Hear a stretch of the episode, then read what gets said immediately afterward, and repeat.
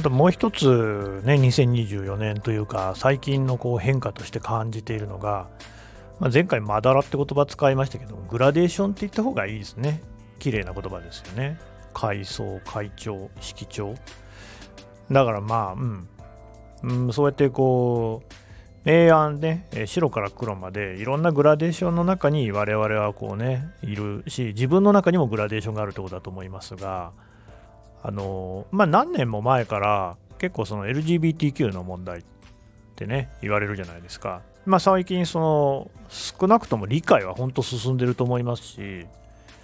ね、自民党がその法案を通したわけですからね。でそれに反対する人がね本当にあの一部の極右的な人たちがなんか反旗を翻したりっていう動きもありましたけどまあそういうでも自民党も LGBT にちゃんとこう認識をね示すっていうそういう時代ですよ。でまあ政治人っていうのがまずありますしだから今回私がちょっとね話したいのは性思考ですよね。その男性が好きか女性が好きかっていうことで、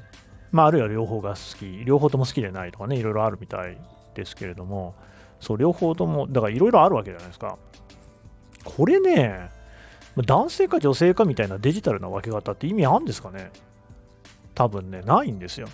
だって、まあ、例えば私は男なんで、あの女性を相手の場合にしますけれども、私にも、私みたいなもんにも、その好きなタイプの女性とか、そうでない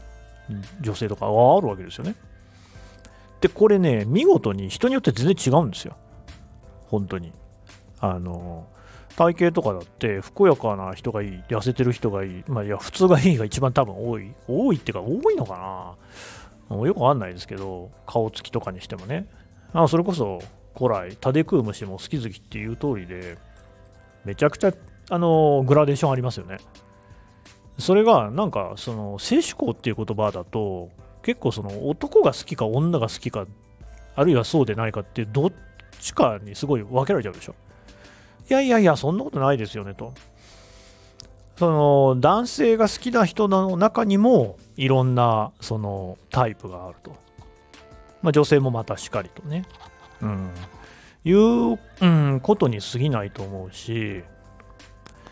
で、だからその中には、まあ我々がこうね、えー、禁忌としているようなグラデーションもあるっていうことも認めないといけない。2023年の事件の中の一つにね、あの大手学習塾で、ね、性的な、こうなんか、何でしたっけ、あれ、盗撮ですか、をしてたね、塾講師がいるっていう問題もありましたけど、端的に言うとあれはだから、ロリコンですよね。ロリコン、ショタコン。ちっちゃい女の子、男の子が好き。ね、私もね、子供いますし、本当に勘弁してくれよと思いますが、いるもんはしょうがないっていうところもあるじゃないですか。あれもグラデーションですよね。で、そういうその性思考というか、まあ、何が自分にとってね、性的にこう、えー、な対象となるのかっていうのっていうのは、もっと多分ね、あの広がりを持って認識されるんじゃないかなっていうふうに思いますね。言語化が難しいだけでね。うん、まあ実際難しいですよね。私だって目の前にいる女性がじゃあね、背が高いか低いかで、そんな判別してるかって多分ね、そんなのどうだっていいんですよね。何をもってその性思考とするのかみたいなところっていうのは、そんなあの外見とかで単純に決められるものじゃありませんし、うんまあ、逆に言うと別にそのどんな人でもいいっていうところも少なからずあると思うんですよね。なんで、まあそこは今ね、あんまりその突き詰めるべきなのかっていう問題があると思うんですよ。うん。いろんなその思考の形があるっていうのを認める方がよくって、なんかこう、ね、やっぱ LGBTQ とかどんどんこうカテゴリーがその細分化していくところがあって、えで、細分化したことによって同じね私もこういう性思考だっていう仲間を見つけられるでこれまでね自分のことを異端だというふうに、ね、感じてきたからそういう同じ人がいるんだっていうところにすごく喜びあるいは自分も生きていていいんだっていうようなね、えー、そういうものを得るっていうそれすごく大事なことだと思うんで全く否定するつもりはありませんがあまり突き詰めすぎるといわゆるペンシルハウスってやつでちっちゃいちっちゃいあの家ばっかりがたくさん並んでしまってそれぞれに交流がないっていうことになっちゃうと社会としてあんま良くないだろうなと。あとはやっぱりそこはねあのみんななんかそれぞれにあの人とは違う思考を抱えているんだっていうところを大枠として認めていくっていうそういう方向になるんじゃないかなと思いますけどどうでしょう。だって私その例えばなんか犬猫の可愛さとりわけ猫の可愛さとか全然意味わかんないんですよね。あれは可愛いんですか？っていうと、あの猫ちゃん派の皆さんには本当にお前は人間かっていう風に見られるんですよね。今までも見らなんか見られてきましたもんね。だからでもね、それも結局広い意味で言うと思考じゃないですか。性思考とは違うけど、でもそれは性思考っていう言葉が先にあるから、それが人間と同質にならないだけで、でも、その本当にあのペットが家族同様っていうか、まあ、本当に家族だという人はいっぱいいるじゃないですか。うん、私の近いところでもね、私の母なんかも、飼い犬が亡くなった時にはもうワンワン泣いて、もう悲しくて悲しくてしょうがなかったって言ってましたからね。それが人間ってもんです。だとすれば、やっぱりそういうその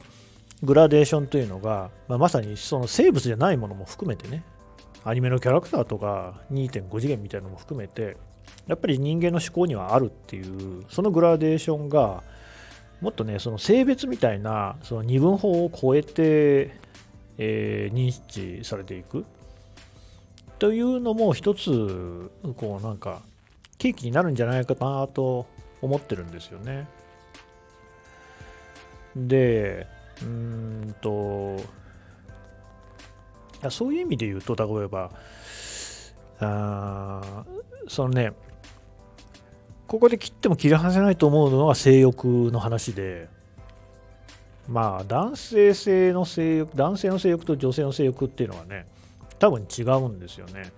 まあ、ごめんなさい、あんまりそこら辺は私、ちゃんと本読んだりしてないんですけれども、まあなんか、あのね、ウェブに転がってる文章とかを読んでると、まあそうなんだなと。で、うーんそいろいろな例えば性加害の問題っていうのもおおむね男性が起こしてるんですよね。男性が男性に対して起こすケースっていうのもありますけど、まあ、もちろん大半は男性が女性に対して起こすケース。で、ね、女性が男性に起こすケースもあります。うんね、母親が息子に対して性加害を加えたっていう実例も存在しますが、まあ、割合としてはやっぱり少ないっていうところがある。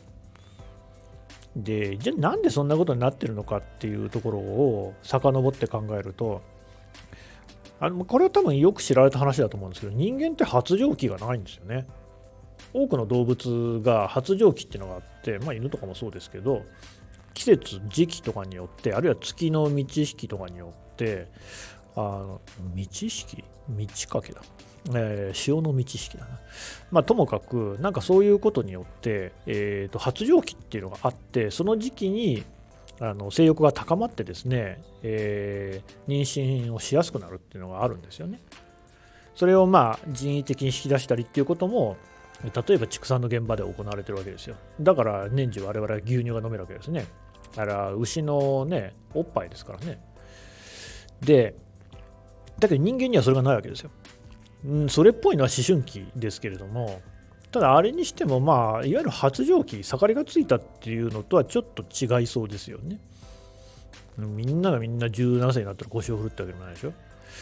で、そうやって考えると、そもそもその人間が性欲を持つのはどうしてなのかと。間違いなく、それはやっぱり子供をね、資産を残すっていうことで、本能に刷り込まれている、プログラミングされてるわけですよね。子孫残さないと、ね、生命、生物として耐えちゃうんで、人間という種が。種を保存していくために、プログラミングされているっていうのが、まあ、おそらく性欲。だから、まあ、何らかのね、その、えー、環境が整った場合には、きちんと子孫を残すようになるべく、しかもたくさんね、えー、っていうプログラミングがされていて、でおそらく男性の方にそういうその性欲っていうのがあの、まあ、強くというかもともと男性が暴力性が高いというか、まあ、暴力性が高いというのはこの場合筋肉質であるとかね力が強いっていうそれぐらいの意味ですけど、まあ、そんなこともあってか、やっぱりそういうより強く性欲がプログラミングされてるのかもしれませんね。うん、ただ、だから、まあ、それこそ、えー、2023年に問題になったジャニーズ性加害問題とかまさにそうですけれども、その性欲っていうのがすごくこういろんな被害を呼んでんですよね。まあ思いますもんね、なんだってそんなにそのね、みんな性加害をしたがるのかと。性欲を発散させたいっていうことでしょ、それはね。すごく高なり名遂げた地位のあるお金を持っている人でも性欲からは逃れられず性欲によってこう人生を不意にすることもあるっていうこの性欲という存在ね。うん。なんかコントロールされていくんじゃないかなっていうふうに思いますけどね。えー、ちょっと続きはまた次回やりましょう。